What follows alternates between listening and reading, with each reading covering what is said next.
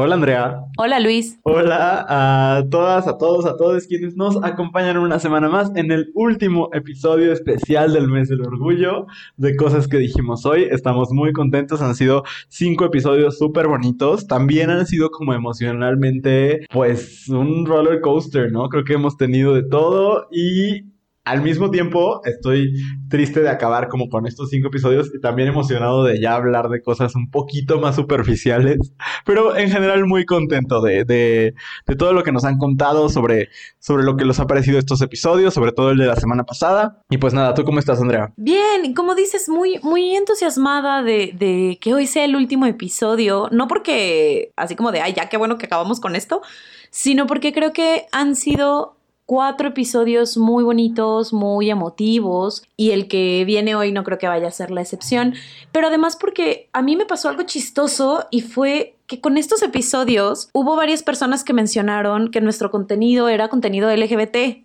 ¿no? Que en realidad pues es GB, ¿no?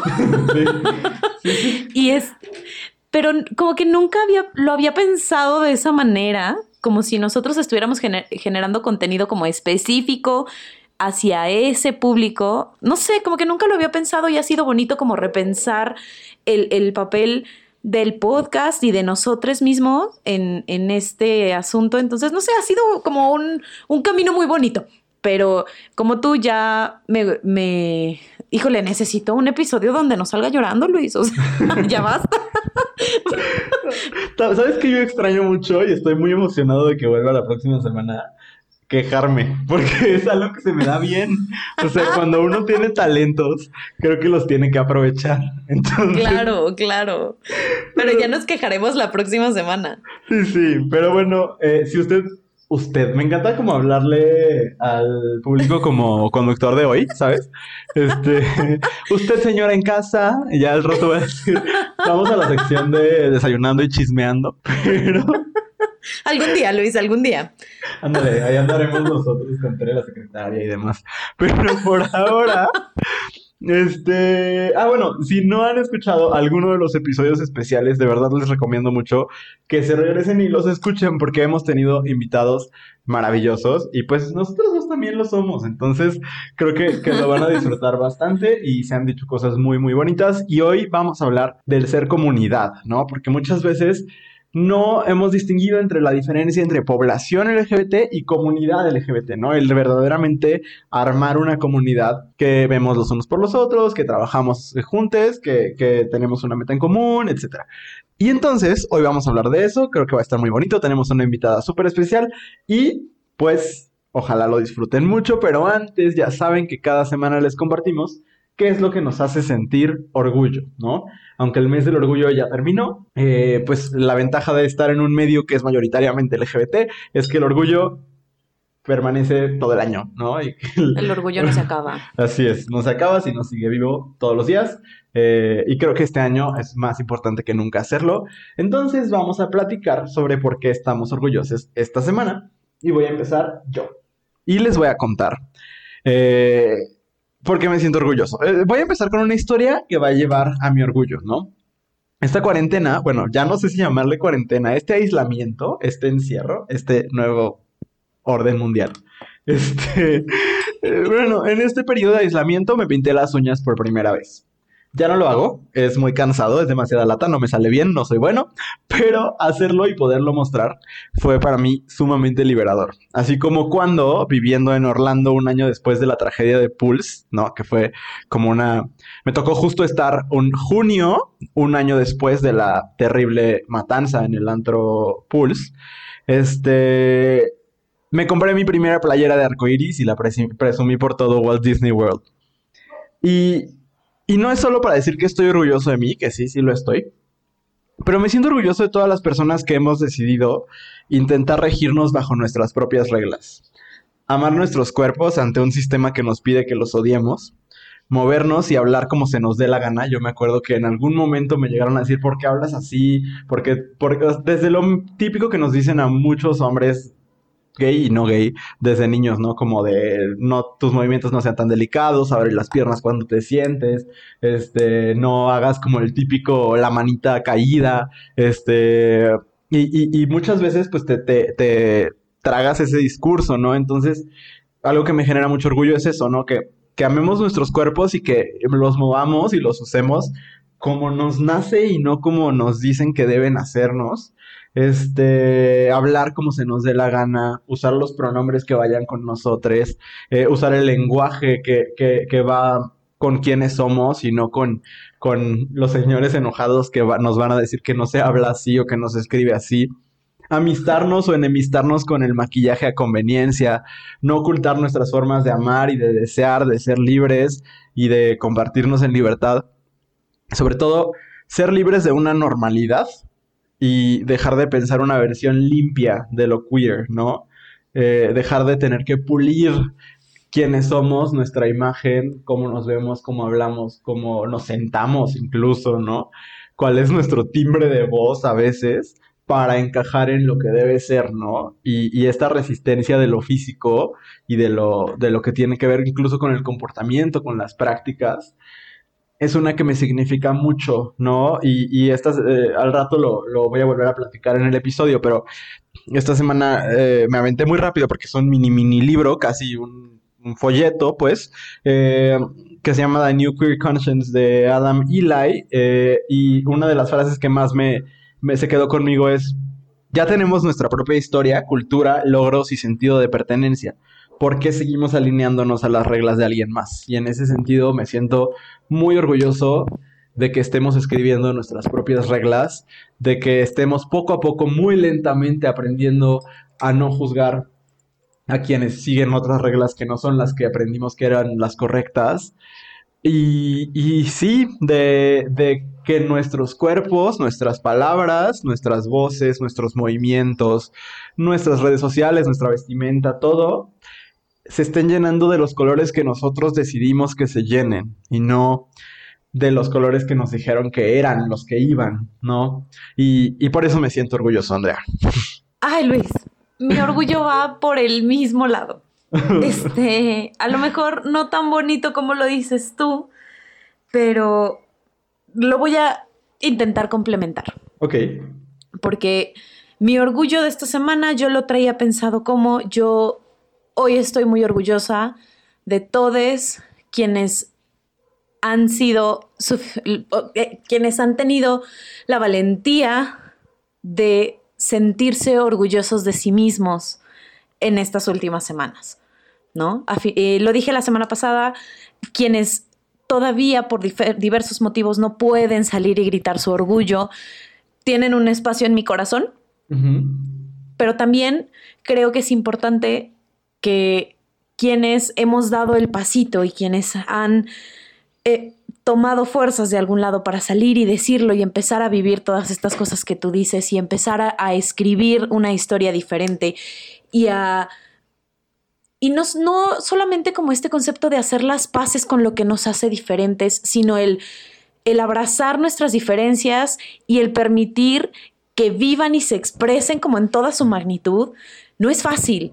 Y quien haya podido en estas semanas tomar la decisión de decir estoy orgulloso, orgullosa, orgullosa de mí misma, híjole, lo aplaudo mucho, ¿no? Entonces, eh, insisto, no lo digo tan bonito como tú. Eh, y a lo mejor está muy, muy sesgado, pero, pero sí creo que no es un camino fácil, ¿no? Que quienes decidimos reescribirnos y reescribir nuestro papel en la sociedad y en nuestros grupos y en nuestras familias, eh, no tenemos una tarea sencilla, pero que una vez que está afuera y que empezamos a reescribir y que empezamos a llenar nuestra vida de todos estos colores y movimientos y sonidos y palabras que nos llenan y nos permiten ser quienes somos, entonces la vida se vuelve un poquito más fácil, ¿no? Y se vuelve un poquito más feliz y un poquito, pues sí, un poquito más diversa y, y la verdad es que yo siempre les digo que en la variedad está la diversión y aplica en todos los aspectos, entonces hoy estoy orgullosa de quienes están orgullosos de sí mismos. Sí, y, no es fácil, o sea, creo que, creo que sí sería bueno enfatizar en eso. Yo, yo justo de lo que escribía, eh, porque tenía escrita esta parte, tenía que decirla así como, no quería olvidar nada de lo que pensé en ese momento. Y lo que les decía sobre la playera, primera playera de arcoiris que me puse, eh, ya te la pones y ya dices, ay, pues mira, no pasó nada malo. Y luego siempre, siempre hay cosas que te regresan dos pasitos, ¿no? Me acuerdo de ir caminando por la banqueta y decir, ah, pues mira, todo bien. Y de repente pasar frente a una iglesia y la única manera de llegar de donde estaba a mi departamento era atravesando el estacionamiento de la iglesia y se iba acabando justo la misa, ¿no? Entonces era un güey que iba a pasar en medio del estacionamiento de una iglesia con una playera de arcoiris gigante, este, pues te vuelve a dar miedo, ¿no? A veces superas miedos y llegan otros. Pero, pero por eso es una cosa que sí genera mucho orgullo, ¿no? Porque a veces está bien cabrón, a veces es muy difícil. Eh, y pues por eso, sí, qué bueno que, compartamos ese orgullo. Sí, muy hermosa la, convergencia de orgullo en este momento. bueno, pues eh, el día de hoy vamos a hablar sobre el ser, el ser comunidad y creo que es bien importante porque aparte es la primera vez que ustedes se van a hacer presentes de otra forma en cosas que dijimos hoy. Siempre están sus palabras, ¿no? Pero esta vez vamos a escuchar las voces de algunas personas que nos escuchan semana con semana y que nos quieren compartir algo de su propio orgullo, algo de lo que a ellos les hace sentir el ser comunidad. Entonces, estamos muy emocionados por eso y, este, pues, ¿te parece si presentamos a la persona que nos va a acompañar eh, a escuchar estas historias y a platicar sobre ellas? Adelante, eh, no, invitémosla, no. Démosle la bienvenida. Invitada ya estaba. Pues les vamos a presentar a Arlene Molina. Ella es comunicóloga, activista feminista interseccional. Ella es lesbiana, amante y productora de podcasts. Eh, participa en un podcast que se llama La Joti Miscelánea junto con That Boys Ruperto, un espacio LGBTI más con charlas con un poco de todo. Ella es creyente de los signos zodiacales, melómana y fotógrafa aficionada. Hola, Arlene. Hola, ¿qué tal? Pues muy contenta de estar aquí, gracias por, la invitación y pues justo, ¿no? Eh, un episodio que hable de, del orgullo LGBT ahora que estamos recientes de haber pasado el mes del Pride, pues súper feliz, súper contenta Qué bueno, qué bueno. Nosotros también estamos súper, súper contentos de, tenerte por acá, de, platicar sobre el tema de hoy, que es justo la importancia de ser comunidad. Eh, Andrea, Arlen, quisiera preguntarles a ustedes, ¿en qué momento recuerdan que se sintieron parte de la comunidad, quizás por primera vez, o la vez que lo sintieron como más fuerte? Sí, eh, fíjate que para mí el, concepto de comunidad LGBT más ha sido complicado de procesar, ¿no? Porque eh, se habla mucho de comunidad y como si todos estuviéramos juntos y camináramos hacia el mismo lado y sé que la intención es esa, pero a mí me costó mucho tiempo encontrar un lugar en esa comunidad, ¿no? Este, por diversas razones, quizás no estuve en los momentos o lugares adecuados, pero eh, sí me costó, ¿no? Y entonces siempre ha sido un término ligeramente problemático para mí, pero eh, creo que el momento en el que más me he sentido acompañada y apapachada, pues fue cuando pude platicar, ni siquiera cuando estaba como, entre comillas, más chica o en la universidad, sino después, cuando me topé con gente con la que trabajo y que busca, como yo, construir un lugar pues más empático, más parejo, más incluyente. Y, y a que a final de cuentas son personas que también son parte de la comunidad. Entonces, el toparme con personas que comparten la pasión por la docencia que tengo yo y que además le apuestan tanto al generar comunidad y, buscar y, crear espacios incluyentes, creo que ese ha sido pues el más grande apapacho que me ha dado la comunidad, a mí, ¿no? Arlene, no sé tú que, identificas que ha sido tu momento como más este, bonito o significativo con la comunidad? Pues ahora que mencionas esto de que también fue un proceso como difícil para ti, creo que también lo fue para mí en su momento cuando llegué a salir del closet. Eh, yo creí sentirme en comunidad, sin embargo sí me quedaba como esta inquietud de de, de verdad me, me siento parte de, de, esta comunidad, de verdad eh, soy abrazada aquí, porque lo que me pasó es que yo cuando salí del closet eh, no tenía ninguna amiga ni lesbiana ni bisexual, entonces salí con, con amigues eh, hombres gays, en donde si bien sí me me apoyaron muchísimo y les agradezco muchísimo. Creo que siempre me, hizo falta como esta, esta visión, pues eh, esta experiencia compartida de, mujeres, ¿no? Que, aman a otras mujeres. Y esto no lo viví hasta que, es, un poco chistoso, pero eh, hasta que entré a un, bueno, empecé a gustar un grupo pop que no sé si lo vi, que en Fit Harmony. Eh, este fandom es, es muy lencho. Entonces yo empecé a encontrarme a muchas eh, morras ahí que, que pues también ah, eran bisexuales o lesbianas. Y este, entonces yo me hice de muchas amistades en este fandom y me pareció algo súper bonito porque ahorita hasta la fecha conservo esas amistades y son con las que siempre estoy saliendo, con las que platico, con las que me entienden más. Entonces, eh, con, con, este grupo de, de, amistades son las que, con las que me he sentido más en comunidad y, bueno, ya de ahí encontramos que pues compartíamos otros gustos, ¿no? Pero creo que justo ahí e, en, los, en ese gusto musical eh, fue que encontré yo a, mi comunidad y, a mis amigas, ¿no? Mis amistades. Qué bonito que, que justo parta de algo como, como un gusto que podría parecer superficial y que adquiere un significado como mucho más profundo. Eso se me hace como súper, súper chido.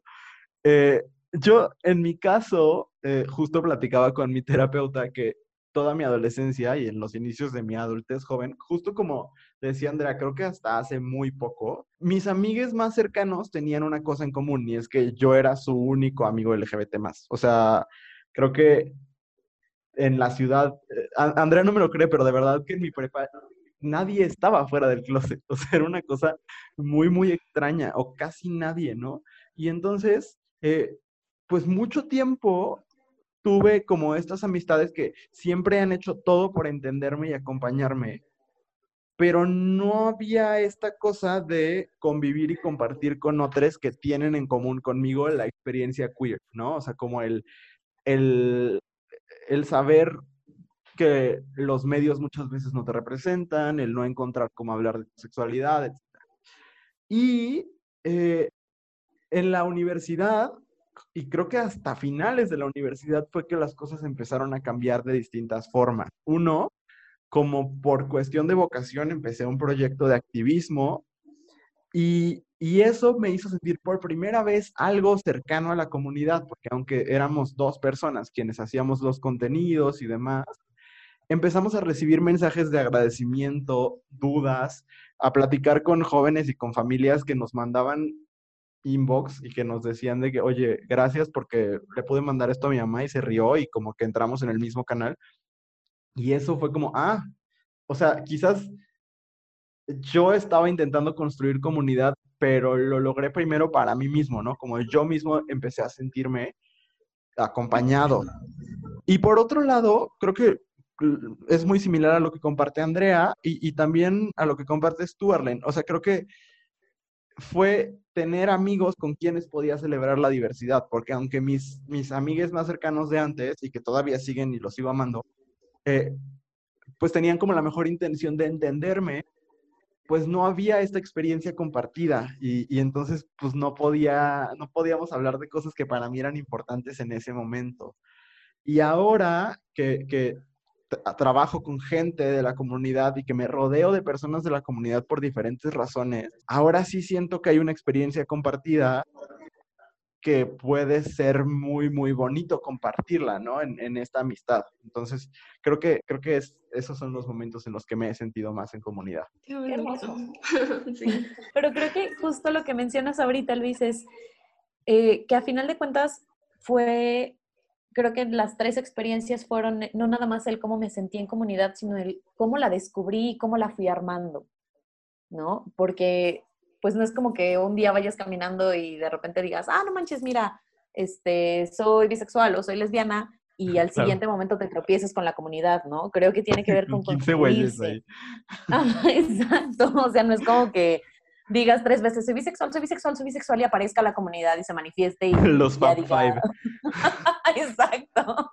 Sí, no, pues es un rollo de construir y de empezar a rodearte con gente con la que puedas compartir y con quien tengas cosas en común y con quien puedas construir eh, eh, todas estas cosas bonitas que nos mandaron eh, nuestros escuchas, ¿no? Así es, sí. Sí, la verdad es que me gustó porque creo que hubo mucho en común entre nuestras experiencias y, y eso mismo pues va, va, va haciendo a la comunidad, ¿no? Que en realidad, aunque somos súper distintos, pues tenemos experiencias en común, ¿no? Y eso, eso nos hace unirnos, ¿no? Entonces, Vamos, vamos ahora a empezar a platicar sobre lo que nuestros escuchas compartieron con nosotros y pues ahí van a salir cosas como desde nuestra experiencia, sin duda, ¿no?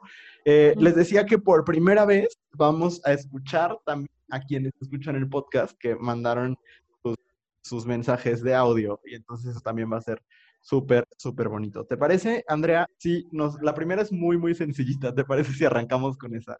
El primer el mensaje que recibimos y de verdad está muy bonito. Creo que hoy vamos a rayar en lo cursi, pero eh, cuando les preguntábamos qué encontraban en la comunidad, eh, ponen felicidad, ¿no? Así, solo la palabra felicidad con muchos eh, signos de admiración, lo cual me parece muy hermoso y pues vamos a escuchar uno de los audios de nuestros escuchas. Uno de los momentos donde más me sentí acompañada por la comunidad fue cuando tuve la oportunidad de ir a intercambio a Canadá y conocí la escena del drag. Y entonces, o sea, venir de un contexto que es muy conservador, que no permite como la expresión fuera de lo normativo y entrar a un espacio donde todo lo que no es normativo no solamente es aceptado, sino que es celebrado y sentirme en un espacio de esa índole me hizo como aceptarme y amarme más a mí misma. Qué bonito. Y creo que este asunto de, de la celebración de lo, de lo diferente y de lo diverso, pues es básicamente de lo que se trató todo el mes de junio y de lo que se debería tratar todos nuestros días, ¿no? De, celebrarnos como personas y como personas que son diferentes en todos los aspectos. No sé, Arlen, ¿tú qué piensas? Arlen, perdón por el acento. no te preocupes. No sé qué piensas de este primer audio. Pues la verdad me parece algo súper, súper bonito el, hecho de que, que también gracias a la comunidad eh, nos sentimos plenos, nos sentimos felices y qué, mejor que, demostrarlo con una celebración, ¿no? Porque creo que eh, eh, una de las cosas que no sé si caería en estereotipo que identifica a la comunidad LGBT es que eh, somos mucho de, celebrar justo nuestras disidencias sexuales, nuestras diferencias, mucho de fiesta. Creo que eso también es, es algo que a mí me encanta y disfruto muchísimo, ¿no? Siempre salir eh, de fiesta con, con, personas que me entienden, donde me siento segura. Y eso me parece algo súper bonito. Yo me considero una persona muy fiestera y justamente igual eh, los shows drags, las, eh, los ballrooms, o sea, son mis momentos favoritos que, disfruto mucho con, mi comunidad. Entonces, eso me parece algo muy padre. No, no había pensado en esta forma de crear comunidad a partir de fiesta, a partir de celebraciones, ¿no? Entonces, pues qué chido. Sí, y creo que, que no se ven todas las comunidades y eso, eso es como muy característico de nosotros.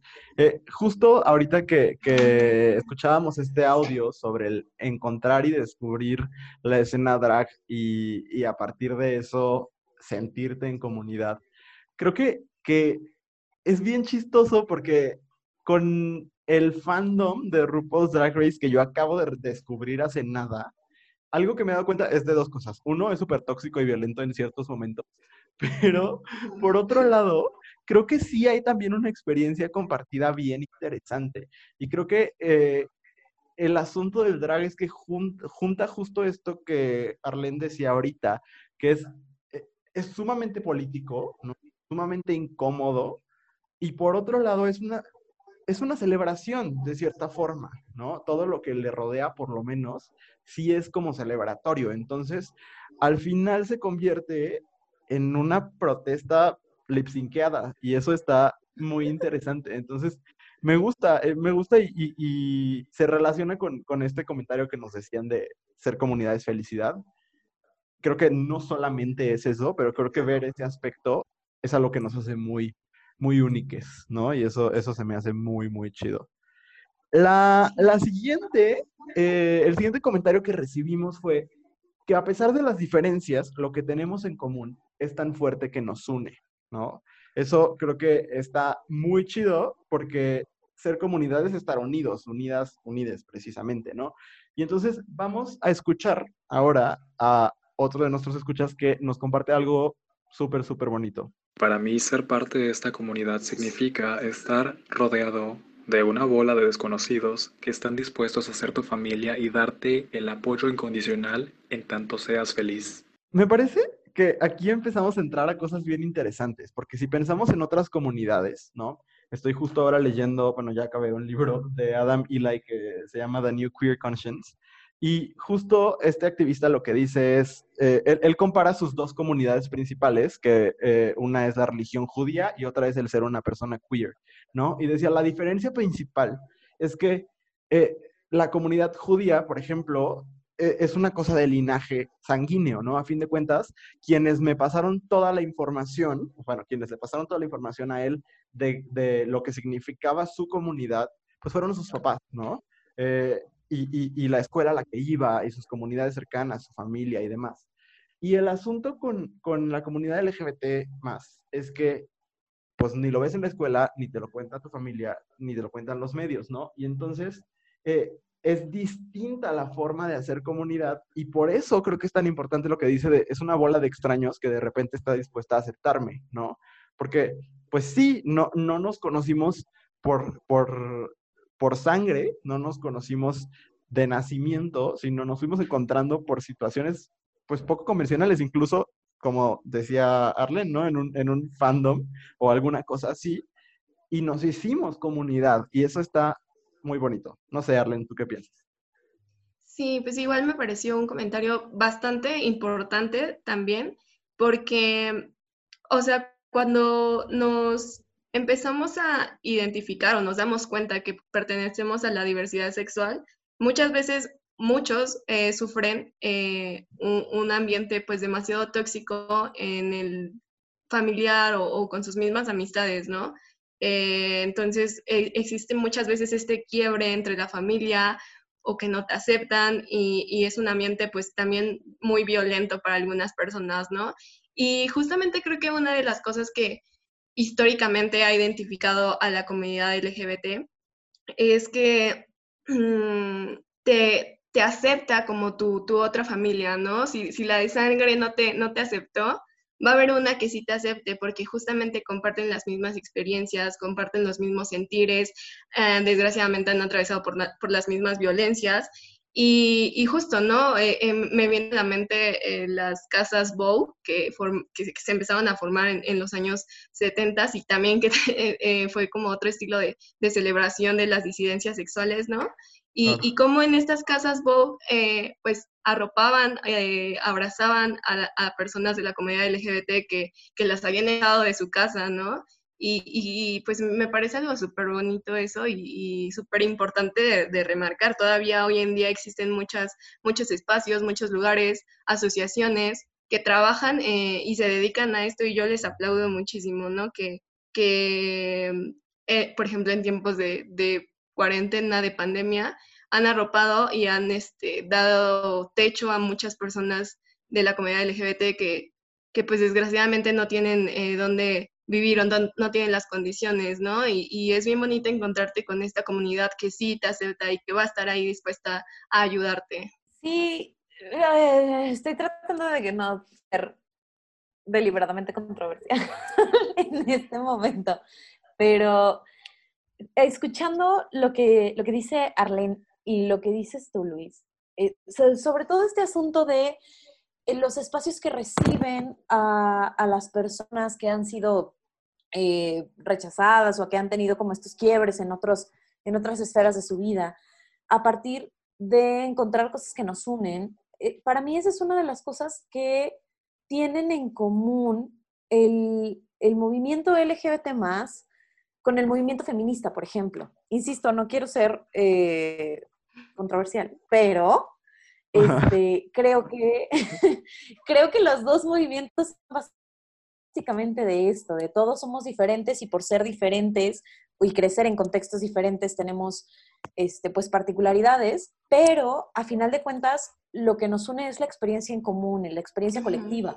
Y cómo toda esa experiencia colectiva la podemos transformar en algo positivo, ¿no? Y en un factor de cambio y en, y en un elemento que nos, nos dé fuerza y nos motive para transformar la realidad, aunque sea solamente nuestra realidad y no alcancemos a transformar la de otros, creo que con eso es suficiente. Y, y para mí es muy bonito pensar que ah, existan estos movimientos y estas comunidades donde tú puedas voltear y sentirte abrazado por gente que no conoces, pero que entiende, ¿no? Y entiende qué duele y dónde duele y, cómo sanarlo, ¿no? Entonces, eso me parece maravilloso. Y, me parece que no se habla de este punto en común lo suficiente, ¿no? Este, que siempre eh, vamos por la vida pensando que son dos cosas diferentes que no tienen puntos en común, pero, pero los tienen, ¿no? Y al final de cuentas creo que entre más nos abracemos entre todos, todo se vuelve más bonito y más, híjole, más fácil, ¿no? La vida está cabrona porque se pelearnos entre nosotros, pero bueno. Este, eh, eh, yendo a, los siguientes comentarios, em, hay personas que nos dicen eh, que en la comunidad buscamos comprendernos entre todos. Comunidad significa aplicar la sororidad entre nosotros, dejar de ser arpies unos, unes con los otros y crear vínculos. Vamos a escuchar otro audio. Mi hija tiene un par de tíos que son lo máximo, que han sido eh, grandes compañeros en mi vida y también son una fuente de amor muy importante para ella y pues les estamos súper, súper agradecidos. Y además, en general, toda la gente de la comunidad ha sido siempre súper amable y súper cercana con nosotros. ¡Los amo, tíos! Es que no puedo con la belleza de ese audio. Justo porque creo que que en este asunto de crear vínculos y comprendernos entre todos, o sea, el crear vínculos y el, y el rollo de, comprender la realidad del otro no es tan difícil. Tan no es difícil que una niña de, de no sé cuántos años, suena muy chiquita, este, saludos a R, eh, que lo puede o sea, que lo puede entender, ¿no? Y, que crea vínculos fuertísimos y que estas personas la acompañan y son parte de su vida y, se dedican pues a darle eh, seguridad, cariño y tal, sin meterse en más bronca, ¿no? Es, es, es crear un círculo de amor y me parece hermoso. no sé, qué piensas de estos dos? Pues o sea, para empezar, creo que aquí la niña nos está dando un gran ejemplo de toda esta lucha colectiva que hemos venido haciendo todos estos años está valiendo la pena, vale mucho la pena porque nuevas generaciones vienen con este tipo de pensamiento pues mucho más avanzado que, generaciones pasadas, ¿no? Entonces, justo, creo que es bien importante que, como dices tú, Andrea, creo que si nos ponemos a pensar, es muy fácil crear y crear eh, eh, lazos, pues, en los otros y las otras, los otros, eh, porque solamente hace falta escucharnos entre, entre todos. Creo que es bien importante practicar mucho la escucha y, la empatía, ¿no? Ponernos en, el lugar de, del otro y, justo creo que, no sé, si nos dejamos de, estar, eh, como mencionaba el comentario, eh, tirándonos hate unos a otros, podríamos avanzar muchísimo y más preocupándonos en, justo crear vínculos sanos y, llenos de, empatía. Sí, por supuesto. Creo que, que algo que tienen en común todos estos comentarios y el audio que escuchamos tiene que ver con, pues creo que más allá de la complejidad hay algo muy sencillo y es lo que ustedes dos mencionan, ¿no? Y es el reconocer en el, en el otro, en la otra, lo valioso, ¿no? Lo, importante. Y, y yo quiero como hablar de manera muy personal de lo que para mí significa ver familias en las que lo LGBT no sea invisible, ¿no? tengo la bendición de que esa sea mi familia en este momento, ¿no? De que en mi familia, en mi casa, lo LGBT ya no sea invisible, ¿no? Pero ha sido una chambota, ¿no?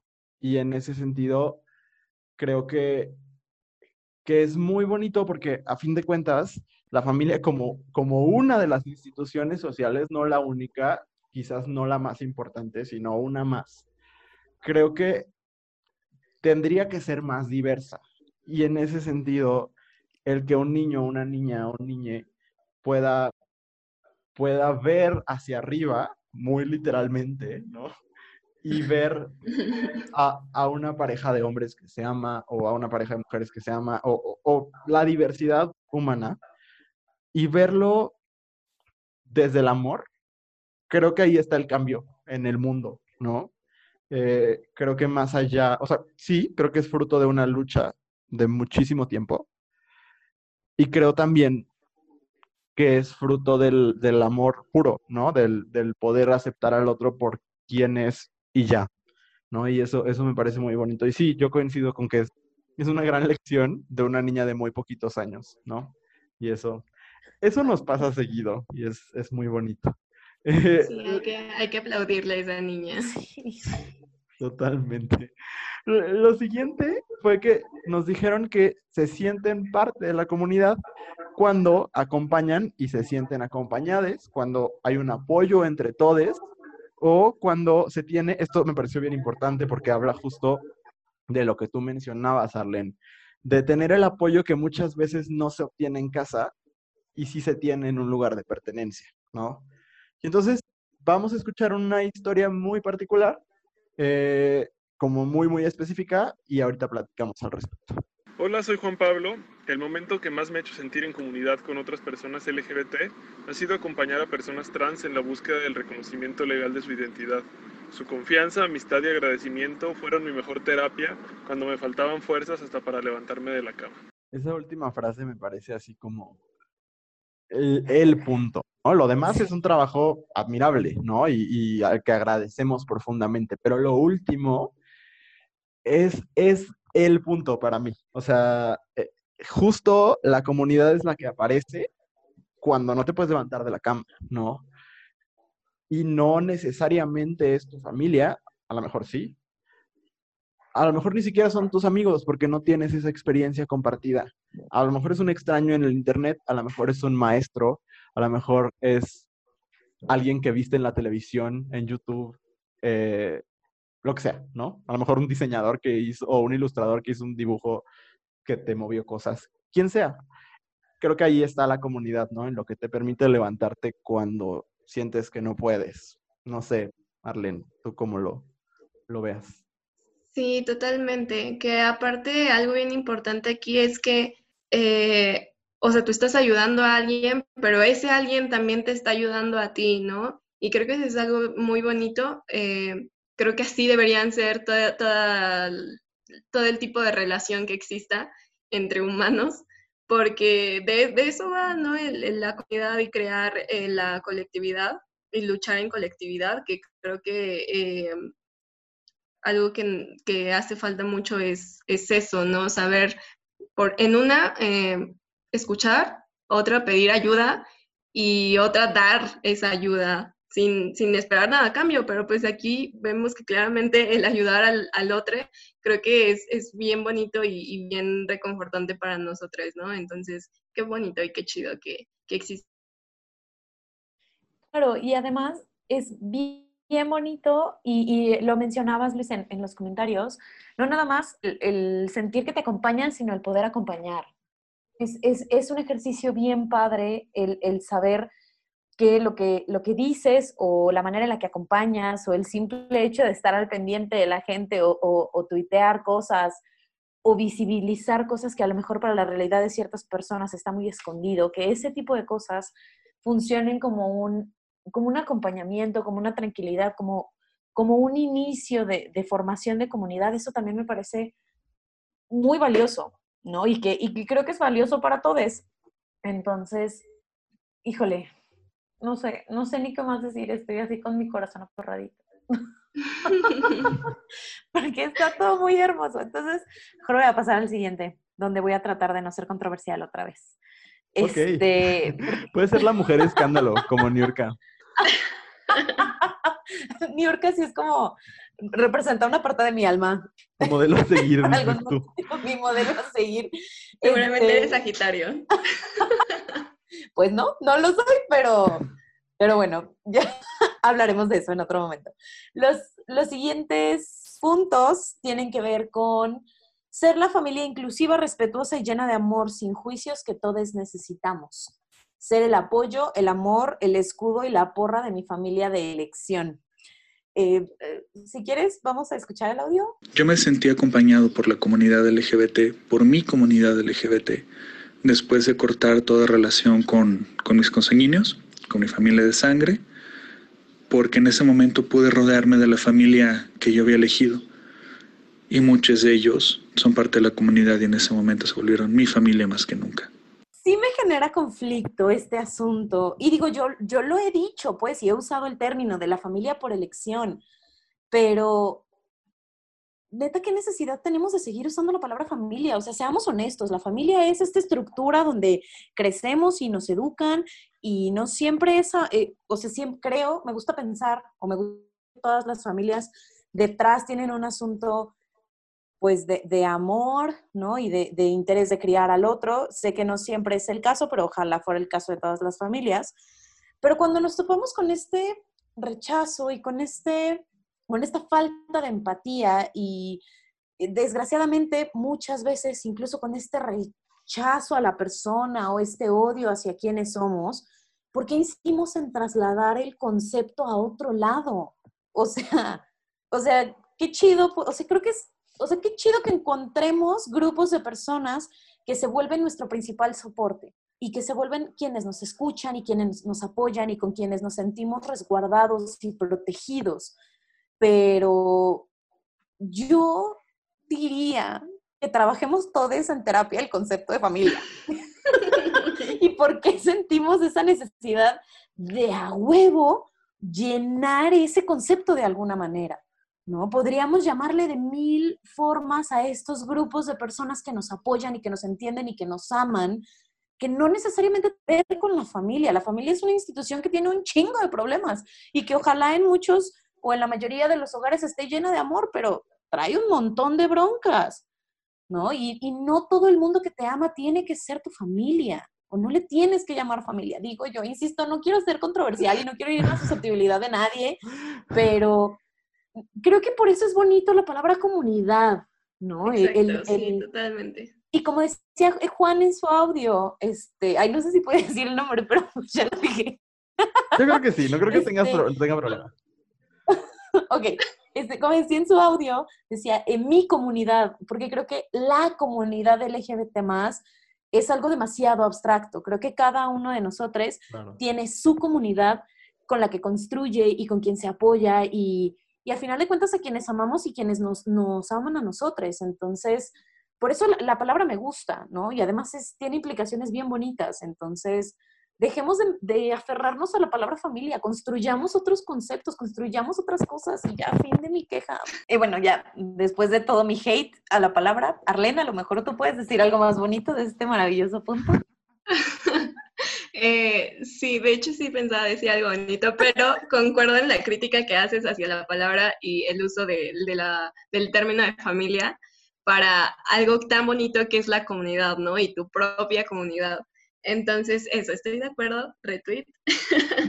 Este, y algo que me viene a la mente con, con este comentario y con este audio, me pongo a pensar mucho ahorita en, en estas personas de la comunidad LGBT más que desgraciadamente tuvieron que regresar a sus casas o están ahí en confinamiento con su familia, que muchas veces esta es la, esta es la familia, las personas, las primeras personas que te violentan, ¿no? Por tu identidad y por tus preferencias. Entonces yo lo que quiero decirles, si hay personas que, que, que están en esta situación y nos están escuchando, es que no se olviden que, de que fuera de esa casa y fuera de esa familia existe una comunidad que los va a abrazar muchísimo y eso es bien importante, ¿no? Que, que justamente esas personas que, que, han pasado, que han roto lazos con su familia de sangre, eh, sepa que, que, que, allá afuera hay más personas que son como, como ellas, como ellos, como ellas, y que los vamos a entender y los vamos a abrazar y les vamos a celebrar, ¿no? Porque ante, ante una familia que se avergüenza, que nos oculta, la mejor respuesta es el orgullo. Entonces, eso creo que es lo que quería decirles. No, sí, totalmente. O sea, fíjate que hace unos minutos en la planeación del episodio, justo Andrea me daba su punto de vista y, y yo nunca lo había pensado, pero como un paréntesis, creo que a veces como comunidad tendemos en un deseo súper entendible y súper válido de ser integrados a la sociedad, en, como en su nivel hegemónico, pues, este, sí tendemos a, a, querer, a querer adaptar la heteronorma, no renunciar a ella, sino adaptarla y usar sus conceptos, ¿no? Y creo que es un paso, pero que a lo mejor y buscar otras palabras es conveniente porque el lenguaje es súper poderoso, ¿no? Cerrando ese paréntesis, a mí me conmueve muchísimo, eh, no creo que tenga ningún problema, eh, Juan, en que lo digamos, con que eh, es una persona que tanto Andrea como yo queremos muchísimo, ¿no? Y, y, y escuchando este audio, que es como muy especial, hay una parte muy dolorosa, ¿no? En el, en el, en el primer momento. Y después está la parte como de, del, del sanar y de la resiliencia. Y en ese sentido, creo que esa es otra de las características del ser comunidad, ¿no? El, el ayudarnos a sanar. Porque siempre, tristemente, hay cosas que sanar, ¿no? Desde, a lo mejor no fue un rechazo familiar, pero sí fue un rechazo en la escuela, ¿no? Fue un rechazo de quienes representaban autoridad para ti o de la máxima autoridad que llamamos Dios, ¿no? Y que aparentemente desde niñas nos enseñan que no nos quiere. Y entonces, pues claro que, que hay cosas que sanar.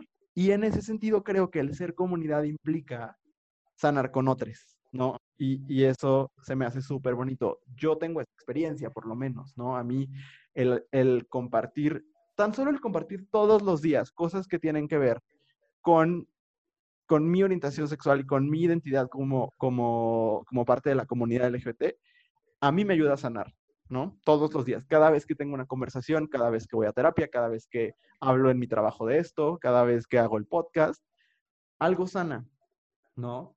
Eh, incluso cuando lo hablo con mi familia, ¿no? Yo tengo el privilegio, eh, que sé que lamentablemente no muchos tienen, de tener una familia que, que, que ha respetado y aceptado la diversidad. Y en ese sentido, también me ha ayudado a sanar.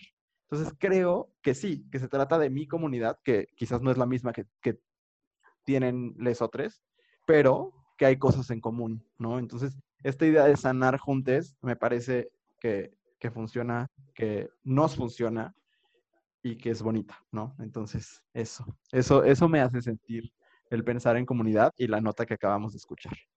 Eh, vamos a escuchar otra que, que, tiene que ver con algo que hablamos cuando, bueno, primero les voy a contar lo que nos escribieron ustedes, porque ya los iba a ignorar y qué feo de modos. este, alguien dijo que es sentirte en un lugar seguro, es una red de apoyo que te permite crecer y ser tú mismo. Alguien más nos dijo que significa poder estar en un lugar donde puedes ser tú mismo, tú misma, tú misma, sin miedo al rechazo. Y alguien más dijo pertenecer a donde se me entiende, en donde mucho tiempo estuve solo. Eh, vamos a escuchar algo, una nota que tiene que ver con lo que platicamos con Pablo L. Morán cuando estuvo aquí, ¿no? Que tiene, es la, la representación mediática. Entonces, escuchemos esta nota y después platicamos el resto. Cuando yo crecí no conocía en persona a nadie de la comunidad, pero fue hasta que empezamos a tener más representación en los medios que me empecé a sentir acompañado. Fue la primera vez que pues me di cuenta que había más gente como yo y que no había nada de malo conmigo mismo. Qué fuerte, ¿no? O sea, es que este es uno de, de mis audios favoritos porque me hacen pensar en cuántas veces yo, o sea, yo creo que la primera vez que vi a dos hombres darse un beso, y hablo de dos hombres porque es la identidad que yo tengo, este, aunque tampoco dos mujeres darse un beso había visto, ¿no? Eh, creo que la primera vez fue en la Ciudad de México y yo ya era muy grande, o sea, me acuerdo, debo haber tenido yo como 3, 14 años, o sea, hasta ese punto, ¿no? Eh, frente a mí, pues, ¿no? En, en, en, en carne viva. Y entonces, pues sí, cuando prendes la tele y tampoco hay nada como lo que tú sientes eh, y no tienes referentes de ningún tipo, no, yo no tenía eh, miembros de mi familia que estuvieran fuera del closet, de mi familia extendida tampoco, ahora sí los tengo. Este, pues sí, digamos que, que es difícil porque no, no te identificas con nada, ¿no? Y entonces es esta pregunta de, pues, ¿acaso seré yo de otro planeta? O, este, pues incluso lo, lo, lamentable que muchos llegan a pensar, ¿no? A lo mejor estoy enfermo, ¿no? Y eso, pues es muy fuerte, ¿no? Entonces, qué, qué, qué padre esto que nos comparte uno de nuestros escuchas, ¿no? Como de hasta que pude ver en una pantalla a alguien que sentía lo mismo que yo o algo parecido, dije, ah, entonces no hay nada mal conmigo porque, porque no soy el único. Y eso se me hace muy bonito. No sé, Arlen, ¿tú qué piensas? Sí, igual se me hace algo súper, súper bonito esto que es que, a ver, vivimos en un mundo súper binarista y muy funcionalista, en donde está lo bueno, lo malo, el hombre, la mujer, que el hombre debe estar con la mujer y viceversa. Y también dentro de esta relación de hombre-mujer eh, está pues la relación que deben tener, la relación heteropatriarcal, ¿no? Que es algo que, lo que todos debemos oír. y, este, y justo, entonces, de repente, eh, incluso cuando ya estamos o nos identificamos como parte de la comunidad LGBT+, pues también nos encontramos con toda una diversidad, ¿no? Con lesbianas, con gays, con bisexuales con pansexuales, con trans, con personas no binarias. Entonces, creo que esta parte de la representación es súper importante, ¿no? Y la, visibilidad, visibilidad, porque pues para entendernos, para, y no solo para entendernos, simplemente para saber que existe y ahí está, ¿no? Que, justamente existimos y, resistimos y, y, eso. Entonces, a mí me parece algo súper importante esta cosa, esta cuestión de la visibilización y, eso, que, saber que, esta relación heteropatriarcal no es la única que existe y que también, no sé, o sea, yo, yo me pongo a pensar en, cómo era mi adolescencia y cómo eran las películas románticas que, que yo veía y era como de yo para nada me siento identificada con esto, ¿no? Y ahora, o sea, creo que hay mucho material audiovisual que sí eh, representa a parte de la comunidad LGBT y aún así sigo que, siento que sigue faltando mucho material, ¿no? Y material bien hecho, contenido bien hecho, que de verdad hable por, por la comunidad. Esto es algo que comento mucho con mis amigas y, y todos estamos de acuerdo en eso, ¿no? Que, que hacen falta mucho material. Pero bueno, igual, creo que aplaudo mucho todo, todo lo que ya existe y pues a seguir apoyando porque exista más. Claro.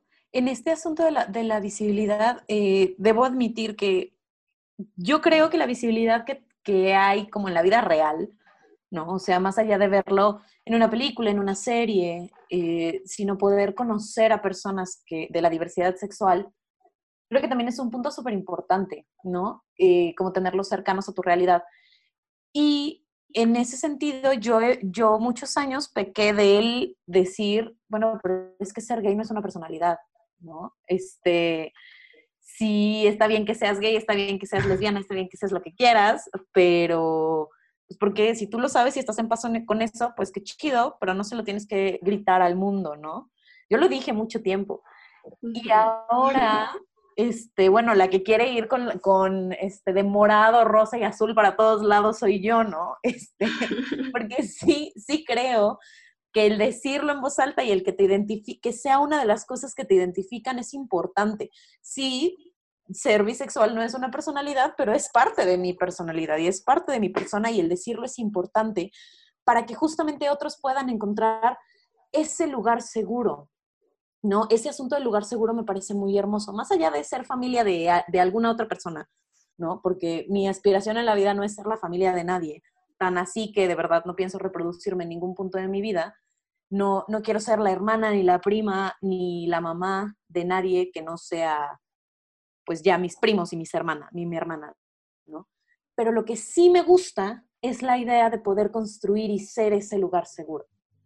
Y, y, poder construir un espacio y un ambiente donde la gente se pueda acercar y donde sientan que pueden ser ellos mismos, donde no hay como este asunto de, de juzgarlo, solo de escucha, de apoyo, de cariño y ya, ¿no? Eh, para mí ese concepto de lugar seguro me parece muy hermoso y ahora sí que se, se, puso medio, me puse medio intensa en este momento, pero a eso es a lo que yo aspiro, ¿no? En, en mi vida y como, como, persona y como mujer y como docente, en poder ser un lugar seguro para otros, ¿no? Entonces, qué hermoso todo lo que se dijo en este momento. Y pues esos son los audios y los mensajes que nos compartieron. De nuevo, estamos súper, súper agradecidos de que, de que cada semana estén siendo parte de esto y ahora más que nunca.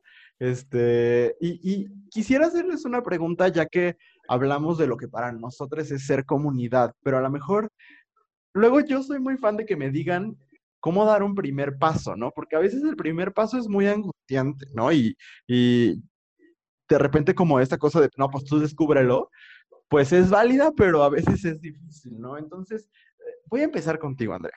Este, ¿Tú qué crees que podemos hacer todos los días para construir comunidad? Lo que podemos hacer todos los días para construir comunidad es escuchar a los otros y a las otras. O sea, no hay manera de que construyamos comunidad si el único discurso que tenemos es el nuestro. Y no hay manera de que construyamos comunidad si solo hablamos con otros esperando nuestro momento de hablar. ¿no? Creo que ese es un mal hábito que tenemos la mayoría de las personas, que cuando estamos teniendo una conversación, conversación entre comillas, con otra persona, en realidad estamos esperando el momento en el que nos toca hablar de nosotros, ¿no? Y, y creo que todos tenemos cosas que compartir, pero para mí el camino para poder construir cosas es saber las historias de los demás. Y para conocer las historias de los demás y saber de dónde vienen, hacia dónde quieren ir y qué necesitan y cómo tú les puedes ayudar, es escuchando. Entonces, y además creo que es más fácil volvernos empáticos y creativos y todas las palabras bonitas del mundo cuando tenemos más de una historia en la cabeza y en el corazón.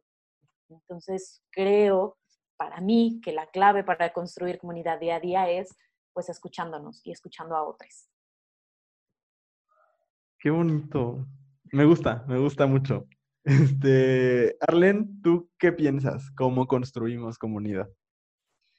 Pues yo también eh, concuerdo totalmente con Andrea y de hecho va muy ligado a lo que dice. Em, salirnos de nuestra burbuja creo que es bien importante. Saber eh, que nuestra realidad no es la única. Eh, practicar mucho la empatía creo que es algo que, que, a mí me ha ayudado. Bueno, yo Mm, todo el tiempo me, me pregunto si estoy creando comunidad y, e intento, es algo, es uno de mis propósitos, ¿no? Crear comunidad y creo que esto se consigue mucho a través de relacionarte con otro tipo de, de personas, no cerrarte en tu círculo, eh, escuchar, como, como mencionaba Andrea, eh, escuchar a los otros y creo que eh, también bueno, dentro de las posibilidades de cada quien, eh, apoyar, ¿no? Apoyar eh, a personas que, están eh, emergiendo en, nuevos proyectos, nuevas organizaciones, a los pequeños o grandes activistas. Creo que hay muchas personas que están haciendo muchas cosas ahí afuera y solo están esperando a que nosotros les demos la oportunidad de eh, escucharles y apoyarles. Entonces es eso. Eh, creo que eh, mucho la, salirnos de nuestra zona de confort, por así decirlo, y, y eso, romper nuestra burbujita. Sí, totalmente. Yo Yo agregaría nada más algunas cosas que creo que se complementan. Eh, lo primero, tengo dos, dos, puntos, uno muy, muy cortito, que si tienes el privilegio de poder hacerlo, dona alguna organización, ¿no? Creo que me parece súper importante. Ahorita son tiempos difíciles y hay muchísimas personas que pues no tendrán la posibilidad, pero también hay muchas que sí, ¿no? Que, que lo que gastas a lo mejor en eh, la suscripción a 45 servicios de streaming y vienen más, a lo mejor uno de los que evidentemente no usas, puedes mejor donar eso a alguna organización, ¿no? Ya, ya habíamos hablado de Casa Frida, este, pero hay muchísimas organizaciones en todo el país y en el mundo que eh, trabajan por las personas LGBT más y en ese sentido creo que es importante. Eh, pero también algo que, que creo que es importante para hacer comunidad y construirla es hacernos sentir acompañando a nuestros amigos de la diversidad, en el sentido de si están fuera del closet contigo, pues tal cual, mandándoles mensajes de aceptación, ¿no? Diciéndoles, eh, pues, así, dejándoles muy claro que estás aprendiendo cosas para ser un mejor aliado, ¿no? Que, que a lo mejor no todo lo vas a saber desde el principio, pero que no te vas a dejar con la excusa de, ay, pues perdón, no sabía. No, o sea, si no, no sabía, pero porque te amo voy a saber, ¿no? Y si no están fuera del closet contigo, pues llena tus redes y tu discurso diario de mensajes de aceptación, ¿no? Cosas tan sencillas. El otro día un amigo me compartía como lo bonito que sentía de ver que su mamá tenía un arco iris en su foto de perfil, ¿no? Y, y cosas así que a lo mejor no las puedes decir directamente porque ni siquiera te lo han compartido y no es tu papel estar cuestionando a nadie, ¿no? No eres ni Pepillo Origel ni ninguna cosa así.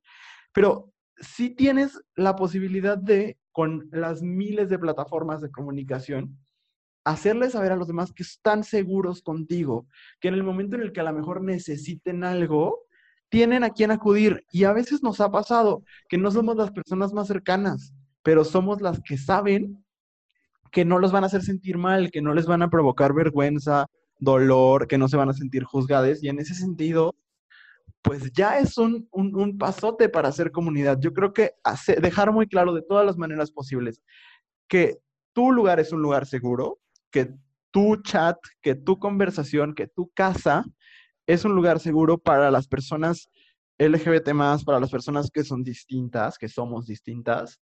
Creo que ese ya es un, un super paso, ¿no? A lo mejor modificar nuestros discursos, no castigar el físico no convencional con mensajes, eh, pues, gordofóbicos o con mensajes racistas o con mensajes que juzgan por muchas características físicas y tampoco premiar el físico normal, entre comillas, ¿no? No, no, no premiar la normalidad, premiar, no, pues premiar lo, lo, auténtico, premiar lo que, un poco lo que decíamos hace rato, ¿no? No caer en las trampas de la heteronorma, ¿no? No querer adaptarlas a nuestra comunidad, sino pues romper con todo eso. Y entonces creo que es eso, hacernos sentir que estamos con ellos eh, que, que, que, vamos a acompañar cuando se necesite acompañar, me parece muy importante, ¿no? Y pues esa, esa es la acción que yo diría. Arle, antes de que te nos vayas, ¿alguna cosa que quieras promover en este momento? No como Raquel que nos dijo que se nos bañáramos todos los días. Este bueno, pues es un buen consejo. Yo lo he seguido religiosamente y funciona muy bien. Que varias veces al día creo que dijo. Pero no, eh, bueno, también si quieres, pero alguna, algún producto, algo que, no producto de vendo quesadillas, sino algo que quieras promover en este momento, donde te podamos seguir, escuchar, ver, leer, etcétera. Claro, pues justamente ahora estoy en un proyecto con un amiga, eh, That Boy y Ruperto, si lo quieren seguir en redes sociales. Eh, y justo estoy participando con él en un programa que se llama La Jotimicelánea, donde hablamos de temas eh, pues que conciernen a la comunidad LGBT, temas que parecen muy banales, pero a la vez creo que hace falta abordarlos desde una perspectiva eh, LGBT más. Y pues nada, ahí si quieren echar el chisme, por ahí andamos. Y, nada, creo que eh, eso agregaría y, me gustaría decir que recuerden que lo personal es político, así que no tengan miedo de expresar quiénes son y, y nada, eso. Muchas gracias por invitarme.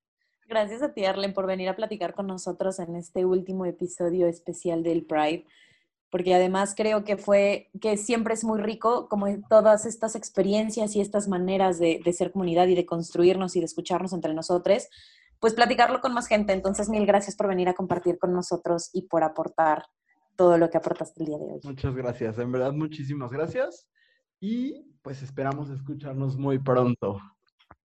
Sí, yo también espero escucharlos pronto y, seguirles aquí al paso que, con su proyecto que está súper bonito, me parece súper lindo todo. Muchísimas gracias.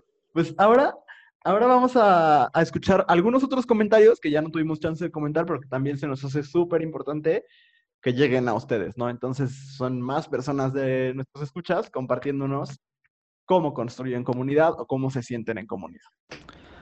Un momento en el que me he sentido acompañado por la comunidad LGBT fue en marzo de 2019, en el primer evento que tuvimos de Colmena 41, en nuestro evento de presentación, cuando pues llegó como el doble o el triple de gente que esperábamos y veíamos que el lugar se llenaba y se llenaba y ya no había sillas y luego la gente ya no cabía de pie y era una muestra de que pues digo habíamos hecho una muy buena chamba de convocatoria y de invitar a muchísima gente y demás pero pues al final fueron y había gente de todas edades, de diferentes sectores profesionales, activistas, empresarios, gente de los medios, de la academia, del gobierno. Y eso fue muy emocionante y fue muy alentador, sobre todo porque estábamos arrancando el proyecto. Cuando estaba en prepa, mi mejor amigo y yo organizamos una sesión de té y café junto con mi coordinador y Andrea, mi maestra. Y el chisme se puso muy muy bueno durante una hora completa y se nos fue el tiempo rapidísimo. Yo me he sentido acompañado cuando otros y otras y otros tienen la confianza de hablar conmigo y cuando yo tengo la confianza de hablar con ellos. Qué bonito, qué bonito ha sido escuchar todas estas experiencias, eh, de encontrar estos espacios para convivir, para para poder ser nosotros mismos, para incluso e, esto último que nos dice nuestra escucha de sentarnos a, a tomar un café y platicar y, y, solamente imaginarnos posibilidades, que sí, esa, esa Andrea sí soy yo y, y, ella se voló una clase para tener esa conversación, lo cual es terrible, pero eh, creo que salieron buenas, buenas cosas de esa conversación. Y creo que lo que nos podemos llevar de todo esto es que a final de cuentas todos hacemos comunidad de una manera diferente, pero lo importante es seguir generando estos espacios donde nos sintamos seguros y seguras, donde podamos ser nosotros mismos y honestamente abrir nosotros nuestro espacio. Yo sé que de repente es medio aterrador abrir el espacio donde estamos, donde nos sentimos completamente seguros para que entre quién sabe quién, pero híjole, no sabemos la diferencia que puede ser ese espacio para otros y otras. Entonces, ay no, ya estoy harta de terminar este podcast llorando. no puedo más con esto. ay, lloremos juntos, Andrea. sí, pero bueno, para, para cerrar el, el, episodio vamos a pasar a nuestra parte de recomendaciones y no sé, Luis, si quieres empezar con tu recomendación, que creo que nos hiciste un spoiler hace ratito. Sí, pues esa ya no la voy a hacer porque ya la mencioné dos veces en el episodio. Rapidísimo, o sea, nada más les recuerdo el título del libro, eh, que es parte de una colección que, la editorial Penguin tiene, que es como para adolescentes justo sobre activismo. Y este libro se llama The New Queer Conscience, lo escribe Adam Ilay y es un libro bien bonito porque es básicamente un manifiesto de, eh, de la importancia de ser comunidad y cuidarnos entre toda esta comunidad global. Pero pues aprovecho de una vez para hacer otra recomendación, una que no haya mencionado ya dos veces en el episodio. Este, vayan a YouTube y en el canal de Netflix está el especial de Pride de Netflix. Eh, no es una serie, no es, eh, pues, es básicamente un programa de variedades, ¿no? En el que varias de las celebridades que de una u otra manera han colaborado con Netflix, este, hablan o, tienen participaciones sobre lo que significa ser LGBT en este momento. Y la verdad es que de todo el contenido que estuve consumiendo durante el mes del orgullo y que seguiré haciéndolo durante los próximos meses, es de lo que me pareció más interesante porque son dos horas y cachito y hay momentos donde pues sí le pueden adelantar, pero por ejemplo hay una conversación que tienen eh, los Fab Five de Queer Eye, o sea, los cuatro, los cinco dudes que arreglan casas y looks y demás, sobre el racismo en la comunidad que me parece súper, súper valiosa. Eh, y hay una mesa de discusión que modera Money Exchange, este, donde hay varios activistas eh, que aparte son drag queens, ¿no? Está también Sasha Velour y hay, hay otras, otras queens que yo no conocía, que no son de, de Drag Race, sino que tienen carreras aparte, pero entre ellas, por ejemplo, está la primera persona no binaria en eh, ser candidate en, en, Estados Unidos para un puesto de elección popular, ¿no? Entonces, es una mesa súper interesante sobre lo que podemos hacer para articularnos como comunidad. Eh, hay ahí un, un juego que, que, se avientan sobre la historia queer con Joel Kim Booster, que es un comediante queer bastante chistoso, y también está Peppermint, otra, otra drag. Este, Está Vincent, que es un cantante eh, gay súper chido. Está Titus Burgess. Eh, está Chaka Khan. Este. Dolly Parton presenta un número musical de Trixie Mattel, lo cual también está muy chido. ¡Qué hermoso! Y cierra el, el, especial con un episodio especial de I Like to Watch con Trixie Mattel y Katia, que también está muy chido y que me hizo reír mucho. Y entonces, pues no se lo pierdan porque de verdad aprendes y te diviertes y hay muchas figuras muy interesantes. Descubrí algunas que, que, no conocía, supe más de activistas y al mismo tiempo vi como personajes que me son importantes. Entonces, pues Netflix Pride, ahí lo encuentran en el canal de Netflix de Estados Unidos. Y pues nada más. Ay, qué maravillosa recomendación. Gracias, Luis, por siempre traer recomendaciones hermosas a nuestras vidas. Está bien padre, bien, bien padre.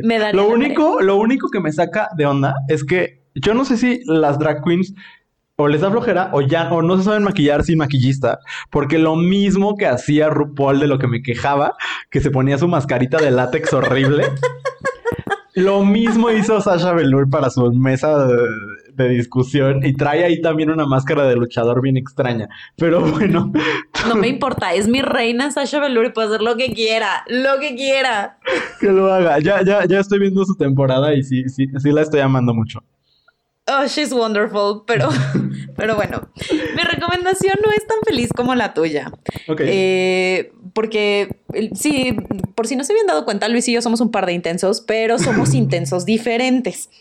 Eh, y en ese sentido, para mí, el, el término, el cierre, el fin de, del mes del, del orgullo eh, que si bien no se termina, porque como decimos, eh, como dijimos al principio del programa, el orgullo permanece, no solo porque la plataforma está centrada en la comunidad LGBT, sino porque pues nos toca estar orgullosos de nosotros mismos todo el año, ¿no? Eh, no porque no sea junio, no nos toca ser orgullo estar orgullosos, pero creo que en esta lógica de seguir siendo comunidad y seguir siendo espacios seguros para otros, y esto que dije hace ratito de no es la clave para poder generar comunidad es escuchar a otros. En ese sentido viene mi recomendación. Y no es una recomendación fácil, pero es una recomendación eh, importante, creo yo. Es un libro que se llama eh, Headscarves and Hymens, Why the Middle East Needs a Sexual Revolution. Y son, es una serie, son una serie de ensayos de una escritora eh, que se llama Mona El Zahawi. Híjole, seguramente lo, lo pronunció horrible, pero perdón. pero bueno, este, esta colección de ensayos habla de el rol de las mujeres en el Medio Oriente y la importancia que tiene el discutir temas de sexualidad y hacer cambios sobre cómo se tratan esos temas en el Medio Oriente. No es una lectura sencilla, está lleno de cosas muy duras, pero creo que de repente eh, podemos centrarnos en escuchar las mismas historias o el mismo tipo de contenido. Y hay tantas historias que tenemos que escuchar de tantos lugares diferentes que, híjole, deberíamos darnos el tiempo, ¿no? No es fácil escuchar las historias de dolor de otras personas, menos cuando viven en situaciones tan eh, particularmente violentas, como es eh, pues toda esta área del medio, medio Oriente, pero pues hay que escucharlas, aunque sean incómodas. ¿no? Y justo en, esta, en este tono de hacer comunidad y de, de, diversificar nuestras historias, pues yo recomendaría empezar por ahí. Insisto, yo soy muy intensa y por ahí es donde me gusta estudiar a mí, entonces, pues ahí les dejo la recomendación. Si no les late ese libro en particular, esta mujer, eh, repito, Mona, El Tahawi. Lo pronunció horrible, una disculpa. Pero búsquenla, tiene varios textos que creo que valen mucho la pena y que son de esas voces femeninas que hace falta escuchar en cualquier momento y en cualquier contexto.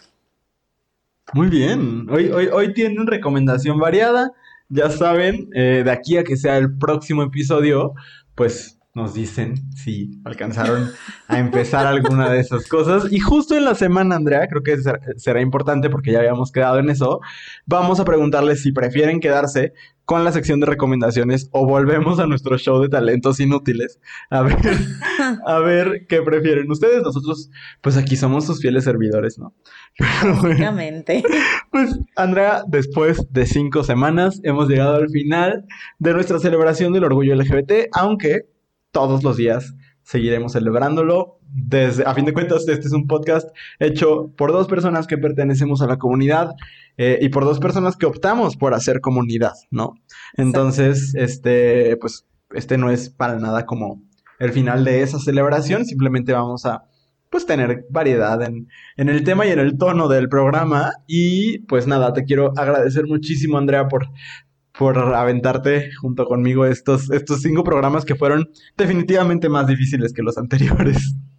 Lo fueron, pero fue un gusto, Luis, compartirlo contigo y con todos nuestros, con todos nuestros, nuestros invitados especiales de este mes. Mil gracias a todos los que nos acompañaron y mil gracias a todos los que nos escuchan y que de una u otra manera hacen comunidad con nosotros. Y gracias, Luis, por siempre ser un, una excelente, un gran espacio seguro, porque eso eres y me parece maravilloso y pues sigamos creando cosas padriuris. es, es, es, totalmente lo mismo que yo siento, es un espacio seguro que hemos construido también nosotros y creo que eso también es súper especial. Voy a tomarme el tiempo de, de, hacerlo gracias a Pablo L. Morán, a Enrique Torremolina, Raquel Medina, ay, este, Gus Guevara, eh, las chicas de Drag Queen Story Hour, eh, los Alan y Daniel, los, los papás de acá de Guanajuato, este, y obviamente a Arlen que nos acompañó el día de hoy. ¿Me faltó alguien? No. Ay, qué bueno. Este, qué bueno, mi memoria muy maravillosa. Y gracias a todos quienes nos escucharon. La próxima semana, ya lo platicamos Andrea y yo, se va a poner muy ligero esto, nos vamos a divertir, pero siempre habrá algo que, que platicar, que discutir. Y como lo dijo Andrea, somos súper, súper intensos. Entonces, este, pues esperen de todo un poco, ¿no? Surtido rico. Exacto. Y gracias, Andrea. De verdad, muchas gracias. gracias. Nos escuchamos la próxima semana, el jueves, ya saben. Adiós. Adiós.